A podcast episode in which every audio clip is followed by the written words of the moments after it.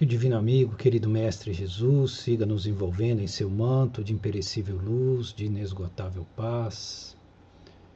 Que sigamos envolvidos, imantados por todas as hierarquias crísticas, nesse nosso propósito de estabelecer esses diálogos evangélicos para dias de reclusão. No capítulo 10 de João, Jesus vai falar da condição do bom pastor. E ele assim inicia dizendo que em verdade, em verdade vos digo, né, que quem não entra pela porta do aprisco das ovelhas, quem não entra pela porta do aprisco das ovelhas, mas sobe por outro lugar, este é um ladrão e um salteador. Aquele, porém, e ele faz o contraponto, que entra pela porta, este é o pastor das ovelhas. A este o porteiro abre, e as ovelhas ouvem a sua voz. E ele, né, ele chama pelas ovelhas.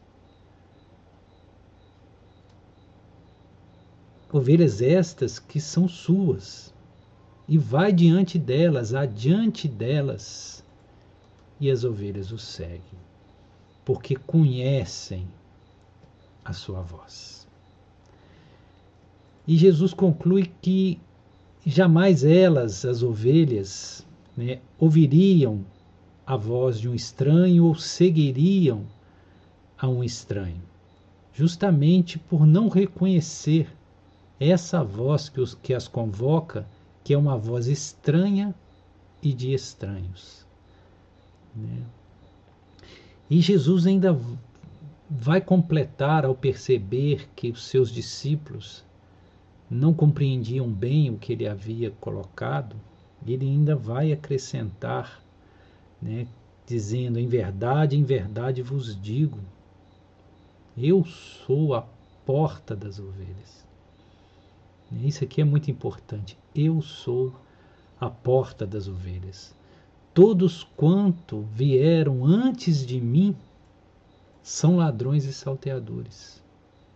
Mas as ovelhas não o ouviram. Aí Jesus conclui: Eu sou a porta. Eu sou a porta. Se alguém entrar por mim, será salvo. Entrará, sairá e encontrará pastagem.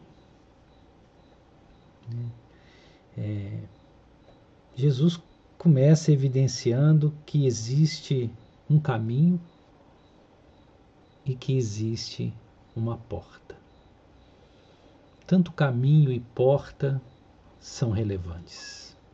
Né? E aqui ele usa a analogia das ovelhas, porque ele tava, estava se dirigindo a um povo pastoril. Né? E ele sempre priorizava usar a linguagem que era comum entre aqueles que o ouviam? Sua pedagogia visava buscar o entendimento a partir do universo daquele que ele queria lançar as sementes iluminativas. Então ele sempre vai falar de, de plantações, de semeadores, de festim de bodas, né, de aprisco de ovelhas, né, de sementes de mostarda, de árvores que dão fruto, da videira verdadeira, enfim, tudo que era elemento né, comum àquele povo, tudo que fazia parte do dia a dia daquele povo. Né? Então ele nunca trazia algo esdrúxulo ou estranho para sustentar o seu ensinamento. Né? Então ele mergulhava no universo daqueles que ele buscava ministrar o ensinamento e, a partir do, do universo, dos educandos, né, daqueles que ele, que ele queria educar espiritualmente, a partir da linguagem desse universo comum a todos, ele exercia a sua cátedra de luz. Né? Então ele usa as ovelhas, né? as ovelhas que saem ao campo para pastar. Né? Porque as ovelhas elas vão com o pastor, né? são pastoreadas por ele e passam um dia procurando é, lugares, campos verdejantes para pastejar e depois elas são recolhidas à noite à proteção do aprisco, sendo resguardadas dos lobos ou de todos os perigos do transcurso da noite. Né? E isso tem, essa linguagem tem, esse símbolo tem várias interpretações, é uma metáfora de múltiplos entendimentos, de, de várias possibilidades interpretativas. Né? Porque, na verdade, essas ovelhas somos nós. Né? Nós, isso pode ser visto até mesmo como o nosso processo encarnatório.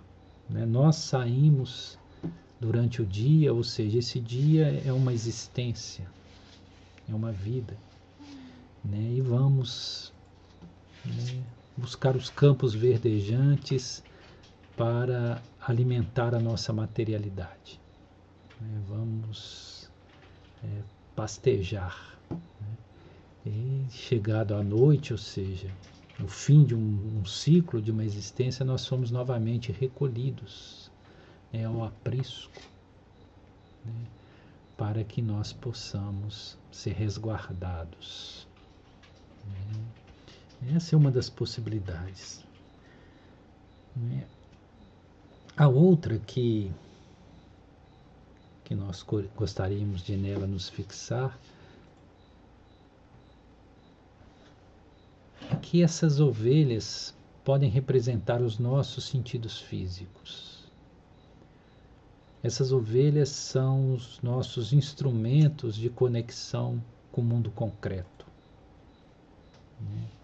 E nós saímos do aprisco, da proteção do aprisco, que é o nosso ser, né? e vamos para a exterioridade, vamos para os campos procurar pastagens. Né? E os nossos sentidos físicos né, são a nossa conexão com esse plano dimensional que nós vivemos. Mas, ali estando, nós estamos em perigo. Nós não estamos em proteção e precisamos ser vigiados pelo bom pastor. Né? E esse bom pastor são aqueles que não necessitam né, do, de, de se alimentar das Campinas Verdes ou nas Campinas Verdes, mas que ficam a tutelar por aqueles que ainda têm essa necessidade que nós poderíamos entender como os espíritos protetores, tutelares, mesmo como o Cristo planetário. Né? Que ele se colocando na condição do bom pastor. Então ele, ele cuida enquanto as ovelhas pastam. Né? Ele fica de longe, observando. Né? E chega o momento em que é necessário trazê-las para o aprisco, ele as chama, né? Ela, ele as convoca. É interessante que aqui é colocado que esse pastor, que é o verdadeiro pastor, ele conhece as ovelhas pelo nome e ele e as ovelhas reconhecem a sua voz. Né? Assim como não reconheceria a voz de um estranho ou vozes estranhas e alheias ao bom pastor, ao legítimo e verdadeiro pastor. Né? Então nós podemos entender que esse pastor é o nosso eu superior, né? esse eu sou, né? esse ser real. Então quando ele nos convoca, né? quando nós recebemos uma convocação das nossas instâncias superiores, né? do nosso ser real, do nosso do nosso espírito, né, na sua é, acepção mais transcendental, né, mais, mais regencial, né, nós, nós conseguimos ouvi-la, né, porque nós percebemos que ali está a voz real. E, e através dessa convocação, nós retornamos, né, nós retiramos as nossas percepções da exterioridade e nós voltamos convocados por essa voz que nós reconhecemos como sendo a voz da verdade, né? a voz do, do ser real que há em nós. Né? E nós retornamos. E é interessante que, que Jesus abre essa essa fala dele, dizendo que quem não entra pela porta do aprisco das ovelhas, mas que sobe por outro lugar, esse é ladrão e salteador. Então ele, ele mostra que existe uma porta, uma porta que é correta, né? que nessa porta só entra o legítimo pastor, o pastor verdadeiro, mas que tem outros né, que se fazem de pastor, né, os falsos profetas para a alma iludida, né, que esses sobem por outros lugares. Ou seja, eles tentam entrar no aprisco não pela porta, né, mas sim pulando o muro. Né, e esse é ladrão e salteador. Né.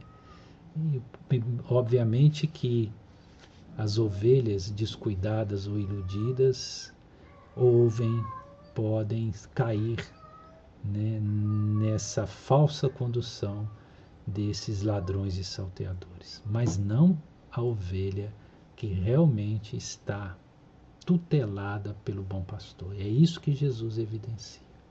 Né? As ovelhas que são dele, ou seja, as ovelhas que são já alinhadas ao propósito crístico, né? que já fazem parte do seu rebanho consciencial essas, né, essas realmente conhecem, ouvem a voz do bom pastor e não se confundem.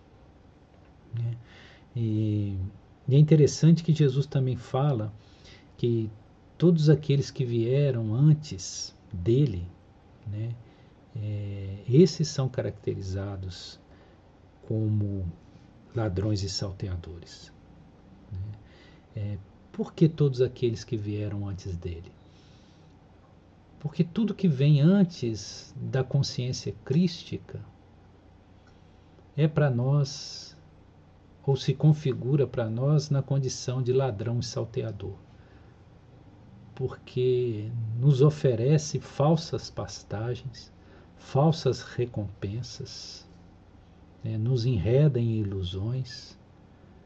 Né, e todos esses chamamentos que são anteriores ao chamamento crístico não são chamamentos reais, ou não são os chamamentos da condição imperecível, né? são condições de transitoriedade. É por isso que ele diz que todo, todo aquele que vem antes dele né, são ladrões e salteadores. É, nós vamos passar por muitos pastores, nós vamos nos permitir ser guiados por muitas vozes antes de conseguir ouvir a voz crística, antes de sermos despertados em nossa essência crística. Para aí sim nós nos, entre, nos entregarmos à condução verdadeira. E para que nós possamos nos entregar à condução verdadeira, nós temos que renunciar a nós mesmos em que sentido? Né? No sentido egóico. né? porque o ego só ouve pastores equivocados. É, é por isso que Jesus afiançou que aquele que não renunciar a si mesmo, aquele que não tomar a sua cruz, renunciando a si mesmo, né, esse não é digno né, ou não pode se fazer meu seguidor. Então, essa condição de autorrenúncia, não renúncia do ser real, mas renúncia justamente desse ser egóico, ilusório, né, dessas instâncias personais que seguem iludidos pelas campinas equivocadas, buscando pastagem onde as pastagens não podem nos alimentar verdadeiramente. Né? É... Então Jesus claramente mostra que existe uma porta. E é interessante que essa porta nos traz para dentro, nos recolhe para dentro. E depois que estamos dentro, como diz Jesus,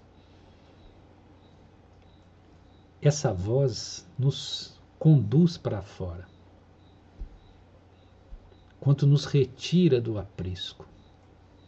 E essa voz ou esse condutor vai à nossa frente. E nós, todas as nossas ovelhas o seguem, porque conhecem a sua voz. Isso é muito interessante porque Jesus diz que primeiro há o recolhimento. É trazida as ovelhas.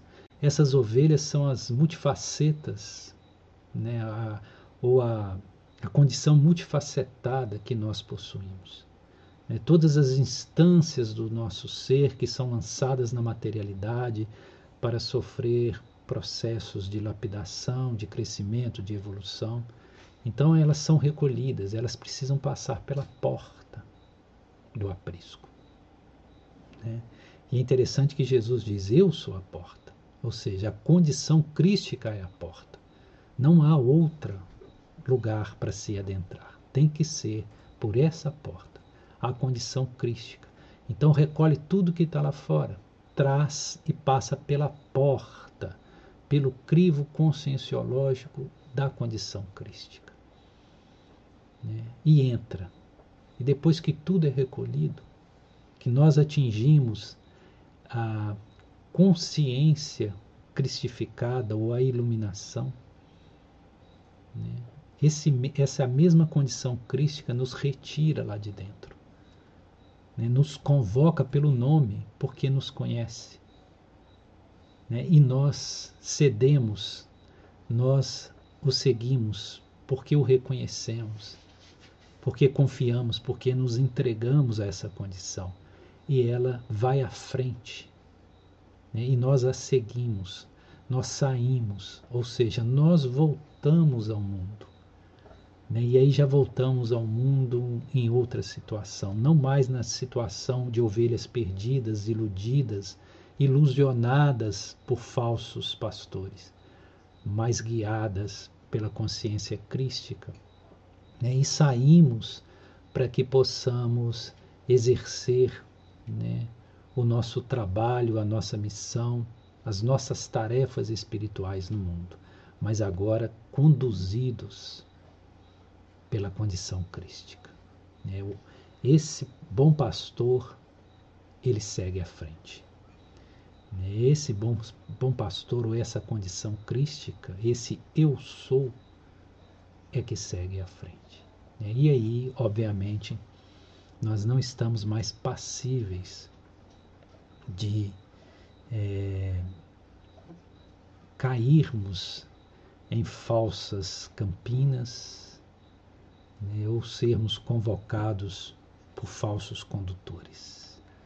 Né? E, e isso é, isso é, muito, é muito preciosa nessa metáfora de Jesus. Né? E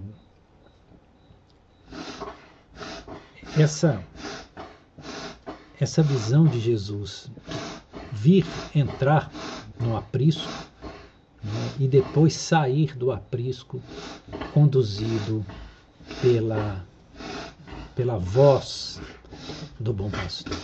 Né? Então é a, a, o que nos é requerido antes de tudo é o recolhimento, é a condição de retorno. Né? É o vinde a mim, essa convocação que o Cristo faz. Né? Vinde a mim todos, vós que vos encontrais sobrecarregados e aflitos, que eu vos aliviarei.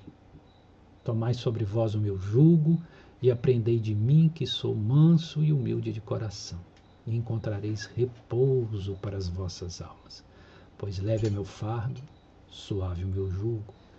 Né? Então, essa convocação, vinde a mim, entrem pela porta das ovelhas, né? adentrem o aprisco da condição iluminativa. E depois saiam, saiam conduzidos pela consciência crística e vão no mundo realizar as suas tarefas. Né? Porque aí nós Estaremos no mundo sem sermos do mundo e faremos tudo o que é necessário ser feito sem desenvolvermos apego, né? sem nos aprisionarmos ao mundo exterior. Esta é a condição de liberdade.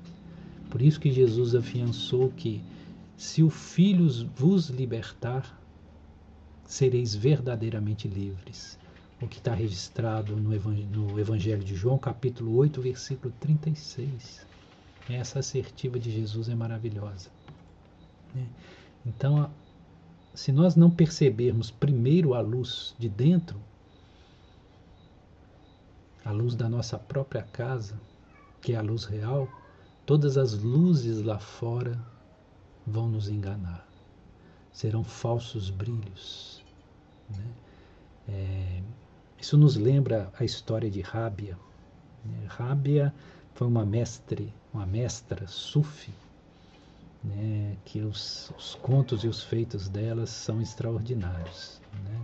Ela é, é um ícone dentro da tradição sufi né? e a ela são atribuídas muitas histórias iluminativas.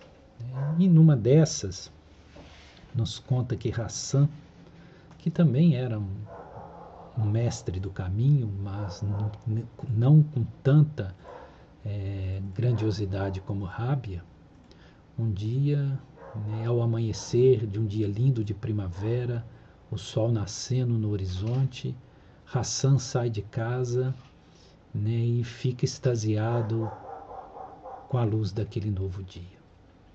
O sol nascendo por sobre as montanhas, né, o brilho das flores, o encantamento das flores, né, as, as suaves neblinas que pairavam no vale, né, o vento farfalhando as folhas das árvores, né, aquele clima aprazível, e ele fica encantado com a beleza daquele novo dia, entra em êxtase com a beleza daquele novo dia.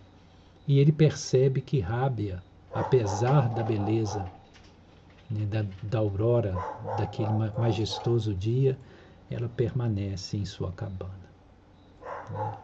E Hassan vai atrás de Rabi né, e fala com ela: Rábia, não notastes a beleza do dia que amanhece lá fora?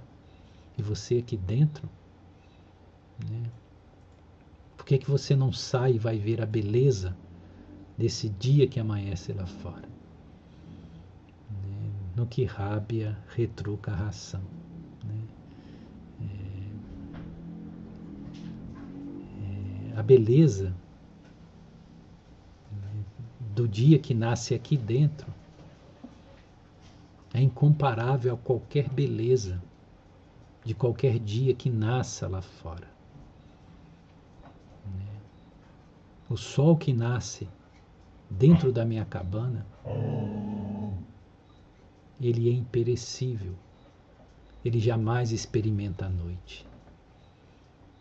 Então, por que devo eu ficar encantada com essa aurora transitória né, que logo mais cederá ao meio-dia, ao entardecer e ao anoitecer, enquanto eu tenho um eterno alvorecer em minha própria casa. E Hassan entendeu o que Rabi estava dizendo. Né? Ele compreendeu que Rábia, na verdade, ela estava ancorada na sua própria luz interna.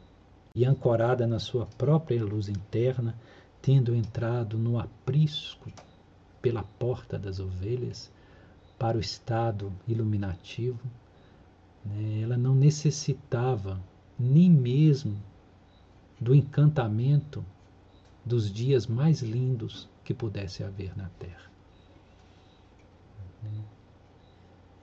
Porque a plenitude da beleza estava nessa comunhão profunda com o estado iluminativo, com a consciência crística ou com a comunhão com Deus. É,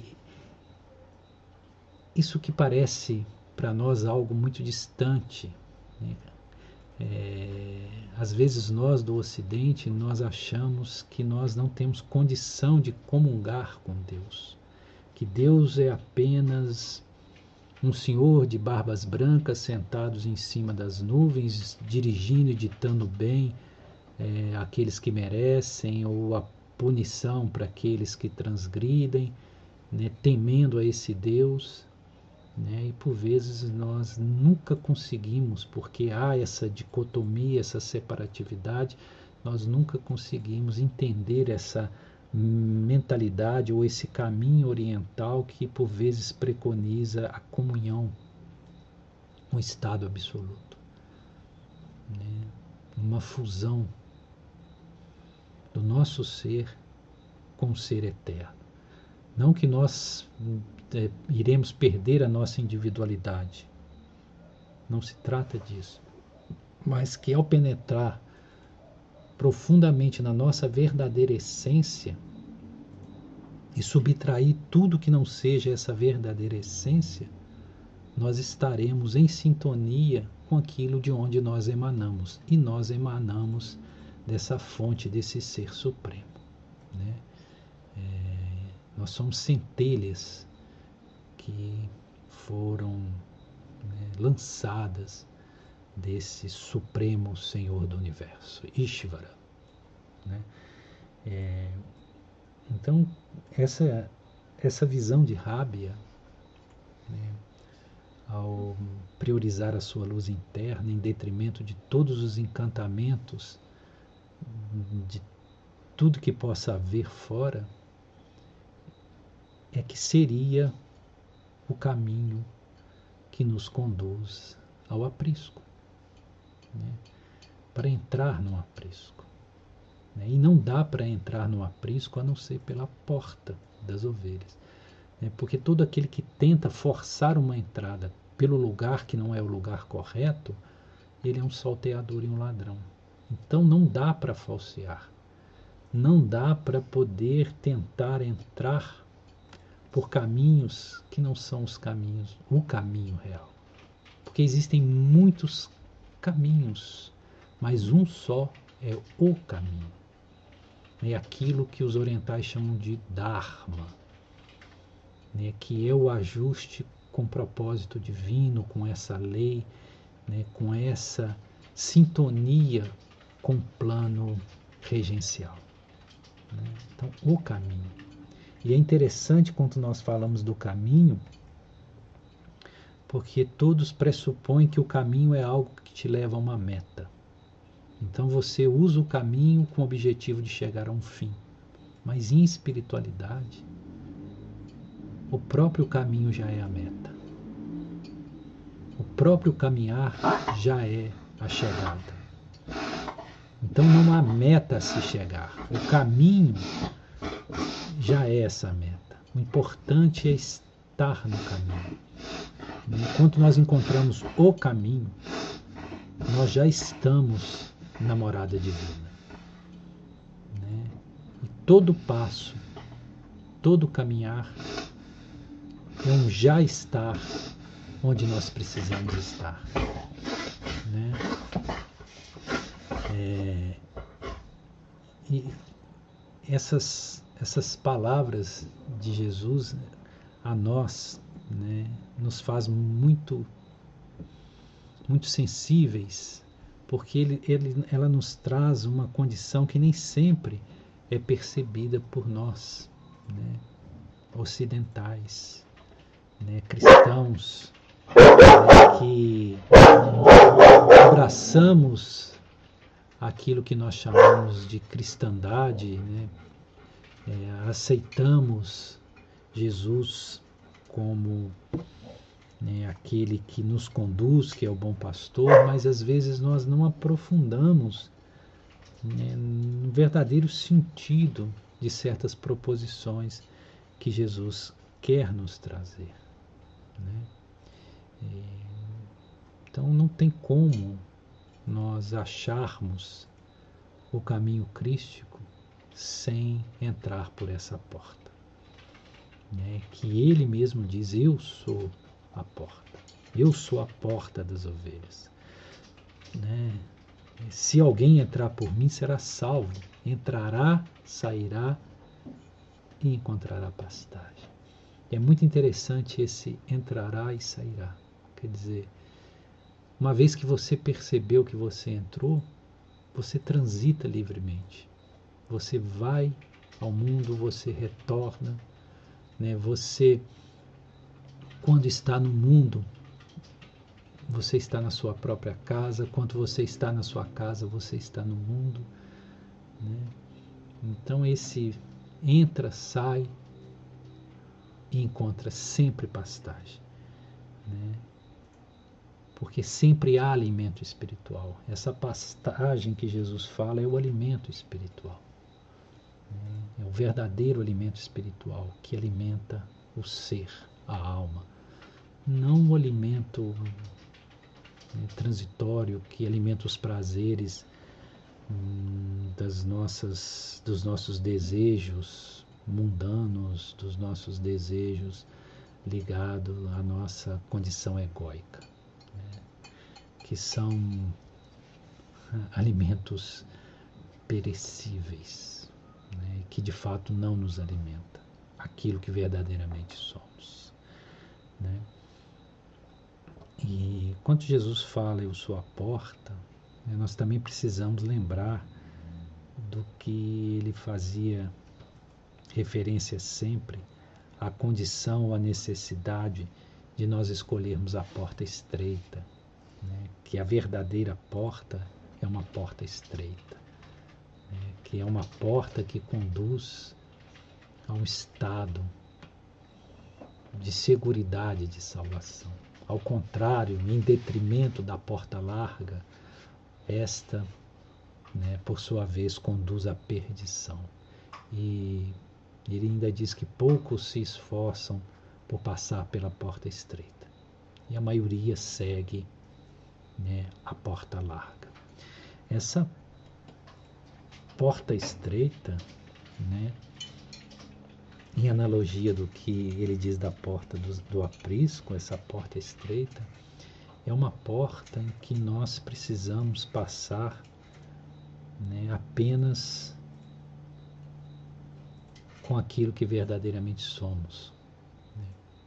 com a nossa verdade, nossa verdade essencial, né? desprovidos né? de tudo aquilo que nos é postiço e tudo que nós temos em termos de personalidade, títulos, nomes, posses, né? bens, enfim, tudo isso não cabe nessa porta. Por isso que ela é estreita né? É preciso nos despojar, nos desnudar de tudo que não seja o ser real para passar por essa porta. Todas as bagagens têm que ser dispensadas. Né? E essa porta é estreita porque por ela só cabe uma pessoa, que somos nós mesmos. Não dá. Ninguém entra no aprisco da conscienciologia crística a não ser sozinho. Cada ovelha entra por sua vez. Por mais que nós possamos amar a muitos, né, e dividimos esse amor e temos uma convivência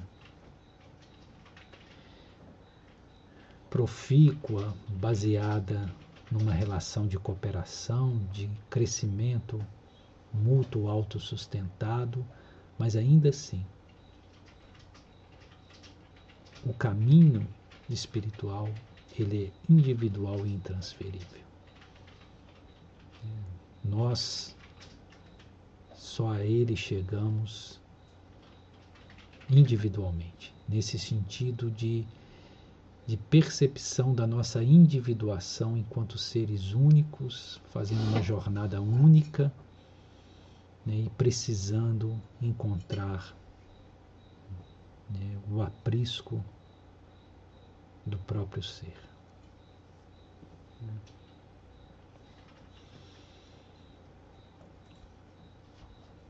Então é isso. Né? É, essa, esse texto de Jesus, essa fala de Jesus, além de todo o conteúdo de profundidade, é uma, é uma metáfora muito bela, né? chega a ser poética. Né? Jesus ele era também um esteta da língua, ele dizia coisas que tinham uma, um valor também estético. Né? Ele tinha poesia na sua oratória. Era, era muito, deveria ser muito saboroso ouvir esse sublime peregrino, enquanto ele sentava à beira do caminho, ou no alto dos montes, ou à margem do Tiberíades, ou em qualquer lugar que seja, para conversar e falar desses seus ensinamentos. E nós apenas conhecemos uma pequena parte desses, desses ensinamentos. Porque, como mesmo João diz no fechamento do seu evangelho, se fosse escrever todas as coisas que ele disse e que fez, né, todos os livros do mundo não caberiam. Então, quantas coisas a mais Jesus disse quantos ensinamentos, quantas conversas particulares Jesus estabeleceu, né? com quantas pessoas ele encontrou, as conversas ocultas que ele teve com Maria Madalena, por exemplo, ou Maria de Magdala, né? ou com seu amigo José de Arimateia, né? ou outros que não aparecem ali nas narrativas dos evangelhos. Né? Quanto, quanto de beleza nós perdemos né, por não ter sido registrado. Né? Então, Jesus nos diz, em verdade, em verdade vos digo, quem não entra pela porta do aprisco das ovelhas, mas sobe por outro lugar, esse é ladrão e salteador. Mas, contudo, todavia, porém, aquele que entra pela porta do pastor das ovelhas, a este o porteiro abre. Né? E as ovelhas ouvem a sua voz. Ele chama essas ovelhas pelo nome, né? porque são suas ovelhas, e as conduz para fora. Né? E vai à frente delas, e as ovelhas o seguem. Né? E ele ainda conclui: jamais seguirão a um estranho, né? porque elas não ouvem, não, não conhecem a voz de um estranho ou nem mesmo o estranho. Né? E Jesus novamente afirma, né, ao ter a incompreensão dos seus discípulos, né, que ele retifica que em verdade, em verdade eu vos digo, eu sou, eu sou a porta das ovelhas. Todos quanto vieram antes de mim, estes são ladrões e salteadores. Mas se alguém, qualquer pessoa, entrar por mim, né, por esse eu sou, por essa condição crística, qualquer um, se alguém entrar por mim, né, esse será salvo. Entrará, sairá e encontrará pastagens. Então, que nós possamos né, encontrar essas pastagens divinas, esses ensinamentos verdejantes que alimentam o nosso ser imperecível, esse ser que é sedento, faminto do verdadeiro alimento, né, e alimentado por ele, né, encontrando essas pastagens, nós possamos nos permitir sermos conduzidos pelo bom pastor, né? pelo nosso Cristo, né? por aquele que conhece verdadeiramente quem somos nós, quais as nossas necessidades no mundo e qual é o caminho que devemos percorrer para atingir os objetivos maiores do nosso ser imortal, da nossa condição essencial, né, para que possamos ser reconduzidos à casa do Pai, a condição de unificação com o plano da luz. Né. Então, que esse divino pastor né, esse bom condutor né, possa seguir nos abençoando.